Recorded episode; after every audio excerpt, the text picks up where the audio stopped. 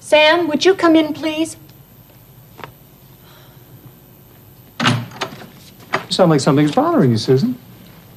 The sketches for the cover of the new doll book? That's not it. Please sit down. Sure.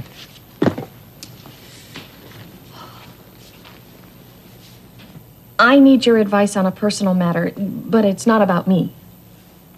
You need my advice on a personal matter, and it's not about you, okay?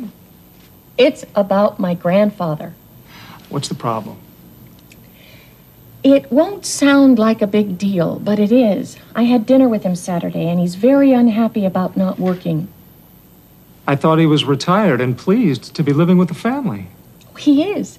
But there's so much energy and talent in the man, and he doesn't get to use it. Oh, what can I do? What kind of advice are you looking for? Simply this John Marchetta runs this company. He founded this company. Right. John Marchetta gave me my start here six years ago when I first graduated from college. He gave me the chance to use my talents and made me feel more confident. Right. Maybe he can do the same thing for your grandfather. Or at least give him some advice. Right. Then I've solved your problem. I can always depend on you, Sam. I'm glad to help. Shall I call Mr. Marchetta for you? No, no, I'll do that. Thanks.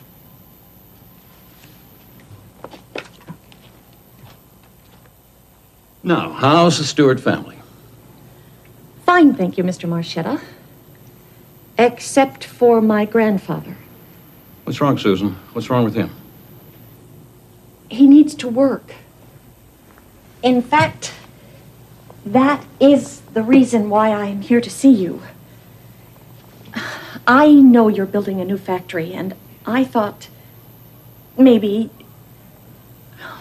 My grandfather is so experienced in the construction trade, he could be so valuable. Tell him to come and see me at 10 o'clock tomorrow morning. I have an idea that may solve the problem for him, help a lot of other people.